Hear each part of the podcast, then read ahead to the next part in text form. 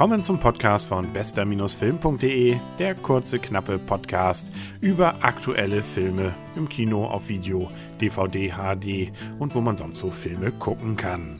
Eigentlich hat sich dieser Podcast ja mehr so dem Mainstream verschrieben, also das, worüber einige die Nase rümpfen, das Popcorn-Kino per excellence, das äh, ist eigentlich Thema von bester-film.de, also da, wo eigentlich die meisten reinrennen. Nun haben wir heute mal was anderes, nämlich einen Film, Darjeeling Limited. Heißt der läuft auch schon seit Anfang Januar im Kino und ist doch mal ein Experiment wert. Allerdings auch nur, wenn man auf solche Filme steht. Der Regisseur ist Wes Anderson und der ist insbesondere daher bekannt, dass er ein paar Filme gedreht hat, die irgendwie ähnlich sind wie Darjeeling Limited, zumindest von der Stimmung her.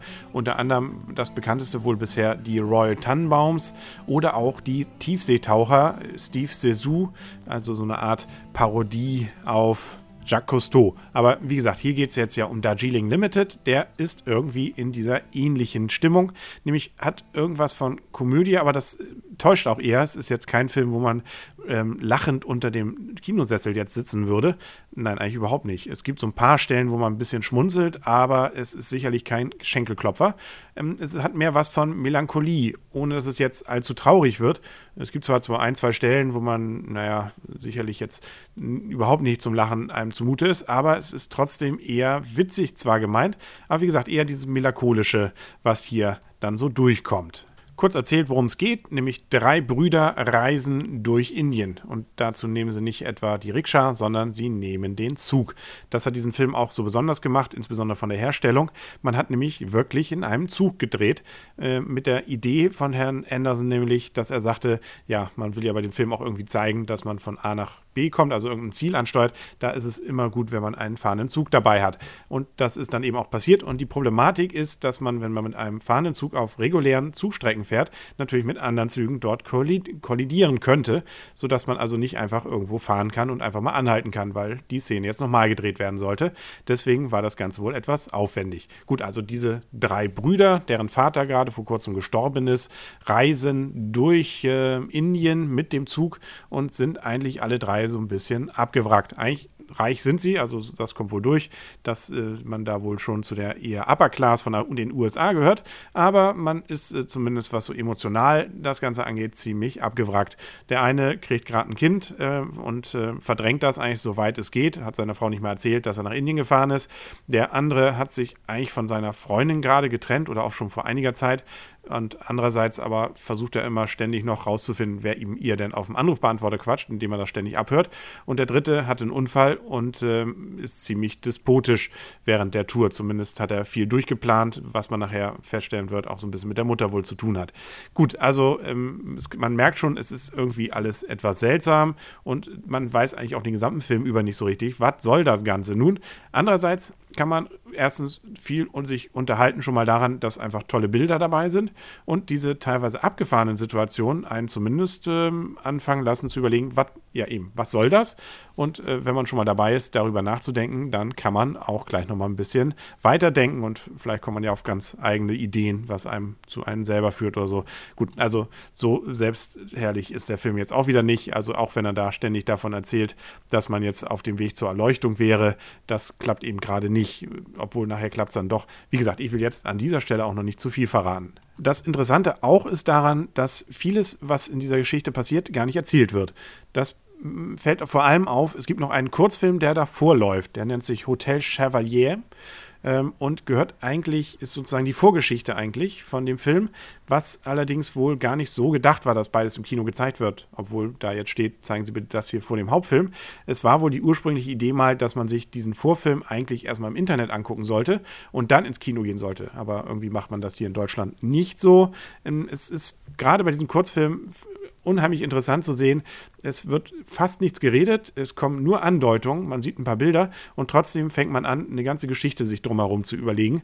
Das klappt nachher bei ähm, Darjeeling Limited, also dem Hauptfilm, auch noch in Teilen. Da wird aber schon ein bisschen mehr erzählt. Aber ähm, ja, also das ist sicherlich auch einer der großen Reize dieses Films, einfach mitzudenken und sich zu überlegen und einfach mitzurätseln, was könnte denn wohl wirklich gemeint sein und was könnte hier denn wirklich passieren. Ohne dass es jetzt zu abgedreht wird. Also es ist wirklich noch eine Story, die man ganz normal folgen kann. Ist also jetzt nicht nur ein Experimentierfilm, eigentlich ist es gar kein Experimentierfilm. Wes Anderson hat auch so ein bisschen diesen Touch, immer zu versuchen, möglichst mit den gleichen Leuten seine Filme zu drehen. Warum sollte man auch das Winning-Team ändern? Ein paar neue sind dazugekommen. Also zum ersten Mal dabei ist zum Beispiel Natalie Portman, aber auch nur in einer kurzen Rolle. Dafür hat sie wenig an. Und äh, Bill Murray, der eigentlich auch bei den meisten Filmen von ähm, Wes Anderson bisher dabei war, hier aber eine ganz kleine Rolle nur hat. Also das ist fast nicht wert, dass man ihn dafür auf den Plan setzt. Hm, und dann aber Owen Wilson, der ist schon in mehreren Filmen aufgetaucht und ein paar andere auch. Ähm, und die machen alle ihre Sache meines Erachtens ziemlich gut. Wer also mal wieder einen seltsamen Film sehen möchte, ohne jetzt zu sehr ins Kunstfach abzugleiten, man kann ihn wie gesagt immer noch als schön als Hollywood-Film sehen und sich danach Lust hat, ein bisschen über diesen Film zu unterhalten und zu rätseln, wie wohl bestimmte Sachen gemeint waren und nicht darauf aus ist, jetzt aller sieben Zwerge im Wald oder wie der hieß, ähm, äh, Schenkelklopfer-Film, obwohl ich den überhaupt nicht witzig fand, okay, äh, Film jetzt zu erleben, für den ist Darjeeling Limited, glaube ich, genau das Richtige. Also man sollte es meines Erachtens einfach mal ausprobieren, wenn man denn 105 Minuten seine Lebenszeit und gegebenenfalls, wenn er noch im Kino läuft, vier bis sieben Euro über hat. In guter alter Tradition jetzt also nach dem Gong ein bisschen mehr zur Geschichte. Ich hatte ja schon erwähnt, drei Brüder reisen also durch Indien und nehmen dazu den Zug. Der Zug heißt Darjeeling Limited und deswegen heißt auch dieser Film so.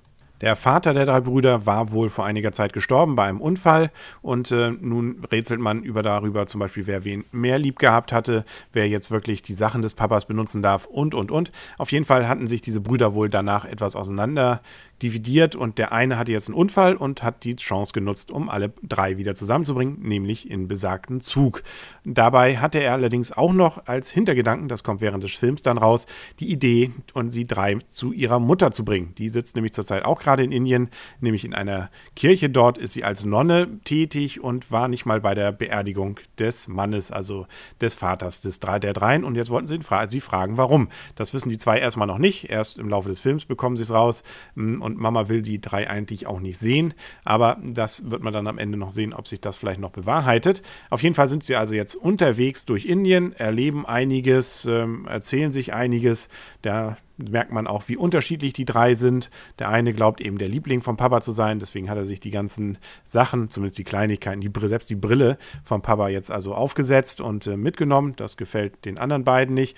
Dann der äh, Bruder, der die zwei anderen eingeladen hat, der hatte, wie gesagt, vor kurzem einen Unfall und ist insbesondere so ein bisschen despotenhaft. Also er steckt dann zum Beispiel auch mal einfach den Personalausweis von dem einen ein und den Reisepass, damit er nicht abhaut und äh, hat auch ansonsten eigentlich alles durchgeplant.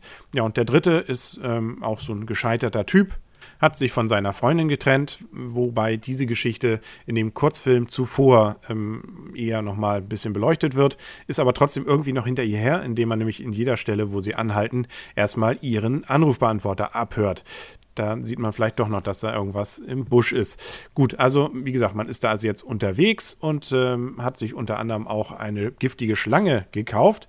Während einer dieser oder während der Fahrt ähm, hat dann auch noch einen außerehelichen Geschlechtsverkehr, der eine von diesen Brüdern mit einer ähm, Stewardess oder wie man das nennen will, auf diesem Zug, ähm, was auch wieder für kleinere Verwicklungen sorgt, weil man kann so, glaube ich, daraus ablesen, dass ein Steward auf diesem ähm, Flugzeug, hätte ich beinahe gesagt, auf dem Zug auch etwas mit ihr hatte. Das sind so kleine Randgeschichten, die überall immer wieder auftauchen. Auf jeden Fall ähm, entweicht eine giftige Schlange denen, die sie in einem der Orte, wo sie gehalten hatten, gekauft haben. Dann passiert noch ein zweiter Zwischenfall. Sie kloppen sich nämlich plötzlich, weil sie sich in die Haare bekommen haben. Und äh, das führt dazu, dass sie aus dem Zug geschmissen werden und äh, jetzt also in der Walachei sitzen. Da laufen sie dann rum und plötzlich sehen sie, wie drei Jungs spielen, zwar am Wasser, nee, spielen sind sie gar nicht, sie wollen, glaube ich, einen Fluss überqueren. Dabei gibt es einen Unfall und dann müssen die drei Brüder, diese drei Jungs, versuchen zu retten. Zwei davon kriegen sie auch gerettet, der dritte stirbt leider. Den müssen sie dann tot in den Nachbarort bringen und ähm, dort freunden sie sich über diese Gelegenheit ein wenig mit den Dorfbewohnern an, werden sehr nett aufgenommen. Man kümmert sich um sie, trauert natürlich um dieses Kind. Dann gibt es auch die Beerdigung dazu, solange sind die noch da. Und dann fahren die drei Brüder wieder ab und äh, wollen dann ins Flughafen, im Flughafen einchecken. Und äh, kurz bevor sie das Flugzeug bestreten, entscheiden sie dann doch, wir reisen jetzt doch zu Mama, obwohl Mama vorher schon ihnen mitgeteilt hat, dass sie sie eigentlich sehen will. Egal, sie reisen also trotzdem hin, hinauf auf einen Berg, wo Mama eben in ihrer Kirche sitzt als Nonne und ähm, ja, man kommt sich wieder ins Gespräch. Erstmal ein bisschen ganz Ganze reserviert, dann doch wieder inniger und irgendwann geht man dann wieder zu Bett. Am nächsten Morgen ist Mama wieder weg. Nun gut, man hat es immerhin versucht, man hat also ein bisschen mit ihr geredet. Dazwischen gab es auch nur so einen kleinen Rückblende dahin, was nach dem Tod des Papas passierte. So eine Zwischengeschichte wieder wie viele andere Zwischengeschichten, wo man äh, versuchte, den Porsche des Papas aus einem Automobilladen zu holen, der witzigerweise Luft, Luftwaffe Automotive heißt. So heißt es auch im Englischen dann. Nun gut, also mit Mama hat nicht geklappt. Da entscheidet man sich dann doch wieder nach Hause zu fahren. Und Schlussszene ist, wie die drei Brüder wieder einem Zug hinterherhassen. Das gibt es während des Films öfters, wo Leute Zügen hinterherhassen, unter unserem, unsere drei Hauptdarsteller. Und hier machen sie es wieder. Und das Interessante hier ist noch, dass sie ihr gesamtes Gepäck dabei auf dem Weg lassen. Sie reisen nämlich immer mit sehr viel Gepäck. Gut, die Herren sind ja auch etwas reicher ja, damit endet auch schon wieder dieser Film und damit endet auch äh, bester-film.de für diese Woche.